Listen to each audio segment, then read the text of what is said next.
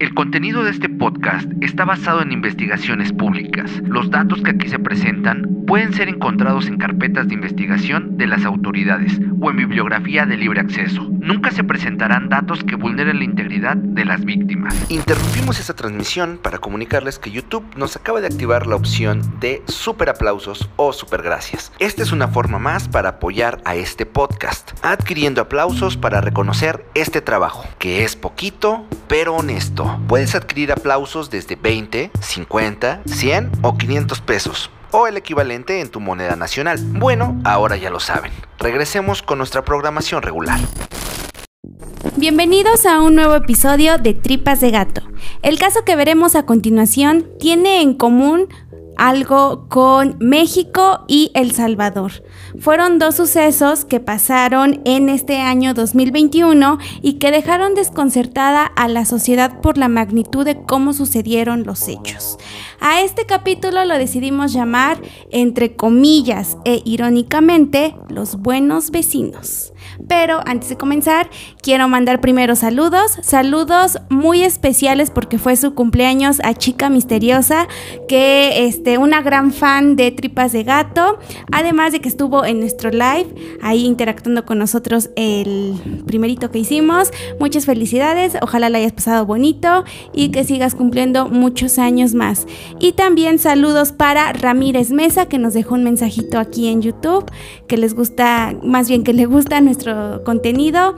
Gracias por verlo y esperamos que lo compartas con más personas para que lleguemos a más. Y lo de siempre, suscríbanse al canal, activen la campanita, denle me gusta y compartan para que lleguemos a más. Si nos escuchan en Spotify, seguirnos y todas las redes estarán apareciendo en la descripción tanto de Spotify como de YouTube. No se olviden de todo el contenido de Dientes de Machete, el BMBR Podcast. Ahí también si quieren dejar saluditos, van a estar, Bomber los puede mandar directo desde su voz o yo los puedo mandar como ustedes gusten.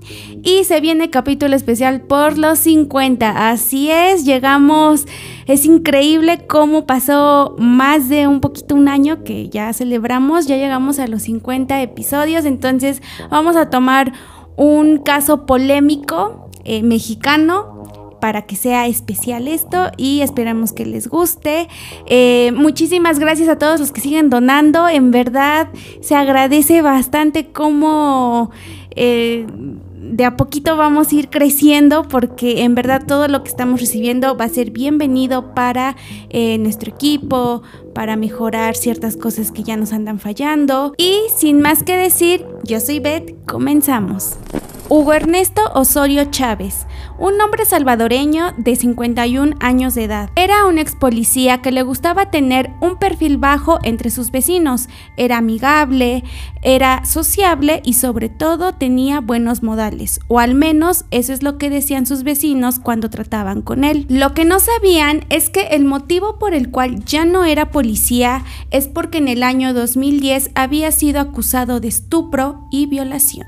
Era el 7 de mayo del año 2021, así es este año, exactamente a las 11 de la noche cuando Cristina, una joven de 26 años, entre gritos alertaba a los vecinos pidiendo auxilio y que la salvaran de alguien que quería hacerle daño. Los vecinos alertados por estos gritos llamaron a la policía para ver qué es lo que estaba pasando. Cuando las autoridades llegaron al domicilio, la escena fue más sorprendente de lo que imaginaban. Lamentablemente, el cuerpo de Cristina estaba ya sin vida, pero junto a ella había otro cuerpo de otra mujer. Minutos más tarde se enteraron que esta mujer era la madre de Cristina. La reacción de los vecinos era de sorpresa, pues Hugo se hacía pasar por un buen vecino como lo dijimos al principio, y era difícil de creer que él hubiera cometido tal acto. Las autoridades lo detuvieron al momento, aunque él amenazó con quitarse la vida, pero no tuvo de otra más que confesar que en efecto él había asesinado a Cristina y a su madre. Pero esa no fue la única sorpresa. La sorpresa vino cuando confesó haber asesinado alrededor de 40 personas y haberlas enterrado en un terreno muy cercano a su casa. Se iniciaron las investigaciones correspondientes, acordonaron el lugar y empezaron a buscar cuerpos o restos de las víctimas. Para el 20 de mayo ya tenían seis cuerpos de víctimas y seguían buscando pues les faltaba un gran tramo por recorrer. El asesino de Chalchuapa, como lo nombraron las autoridades, empezó a causar revuelo entre la sociedad por lo sucedido y comenzaron a salir análisis de su personalidad, pues había quienes creían que esto se trataba de un psicópata. Con respecto a las víctimas se dijo que la mayoría eran mujeres y menores de edad pero igual algunas víctimas eran hombres. De todos los cuerpos y restos encontrados, se llegó a la conclusión de que los asesinatos pudieron haberse cometido meses atrás, pero incluso muchos años antes. Además, todas las víctimas, sin excepción, mostraron rasgos de haber sido abusadas sexualmente. A la par de que se llevaba esta investigación, también se investigaban a 10 personas más supuestamente involucradas en estos asesinatos que habían sido cómplices de Hugo. Entre estos cómplices destaca el relato de un soldado. Meses atrás, Hugo se había contactado con un soldado que le había pedido que le hiciera un favor, ya que estaba pasando por una mala racha, no tenía trabajo y su pareja estaba desaparecida, además de tener una demanda por pensión alimenticia, lo cual lo estaba dejando en una situación que él no podía controlar. Tenso, harto y enojado, dijo que tenía ganas de que las personas que le estaban haciendo pasar estos malos ratos desaparecieran. Hugo solamente le respondió con un démosle. Pasó un tiempo, exactamente cinco meses, y Hugo ya tenía un plan, el cual era llamar y citar mediante engaños a la familia de esta chica para que se vieran en la casa de Hugo. Cabe destacar y aclarar que el soldado en efecto no sabía dónde estaba su pareja. A la casa llegaron dos mujeres y dos niños, uno de ellos el hijo del soldado. ¿Qué pasó después? Tanto las mujeres como los niños fueron asesinados y posteriormente los cuerpos enterrados. Lo que no sabía el soldado es que dentro de aquellas fosas donde aventaron los cuerpos se encontraba el cuerpo de su pareja, ya que Hugo meses atrás la había asesinado y no le había dicho nada. La forma en cómo él contactaba a sus víctimas era principalmente por redes sociales, para verse en su casa y en sus propias palabras dijo que a él le gustaba beber alcohol y fumar marihuana mientras se daban estos encuentros. La mayoría de ellas eran menores de edad y les prometía llevarlas a su casa, es ahí donde él las sometía, las violaba y asesinaba. Algunos de sus ex compañeros de Hugo, que eran policías, dijeron que él tenía conductas extrañas, que le gustaba andar con menores de edad y que de hecho uno de estos sucesos fue el motivo de su baja, ya que se había citado con una para tener relaciones sexuales a cambio de dinero, pero lo atraparon dejándolo fuera de la policía. Debido a un testigo protegido que fue cómplice de Hugo en varios asesinatos, se abrieron dos investigaciones, una por homicidio y feminicidio por parte de Hugo y otra donde hay 10 personas bajo investigación.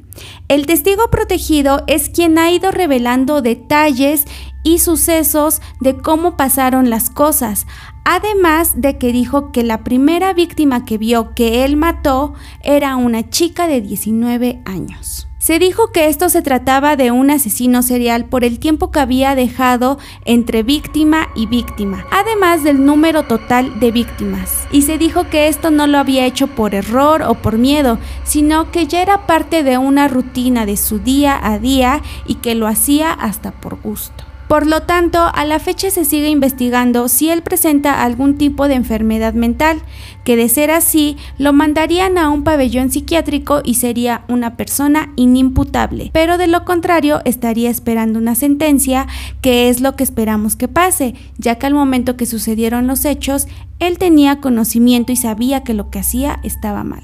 El proceso de este sujeto sigue en pie. Por lo tanto, cada día van saliendo nuevos datos, víctimas y cómplices, sin tener aún el caso concluido. Y a este punto yo sé que a muchos les sonó esta historia, porque aquí en México pasó algo similar. Estamos hablando de el asesino de Atizapán. Andrés, un hombre de 72 años, fue detenido en Atizapán de Zaragoza, México ¿Cuándo?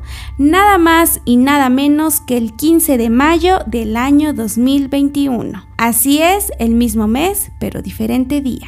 Andrés confesó haber asesinado a 30 víctimas, las cuales eran mujeres. Los vecinos lo conocían como el chino y decían que era un hombre mayor y solitario ya que nunca lo habían visto con pareja o con hijos y por ende se les hacía muy tierno porque era un viejito, quien iba a sospechar de una persona adulta, además de ser un vecino ejemplar porque estaba en el comité de vecinos y hasta algunas veces él había regalado despensas. A sus víctimas las contactaba mediante engaños. A la última, una joven llamada Reina, dijo que era su pareja, pero ella en realidad tenía esposo. Y el esposo de esta chica dijo que Andrés solo era un amigo de la familia, que le tenían cierto cariño por ser un viejito solitario.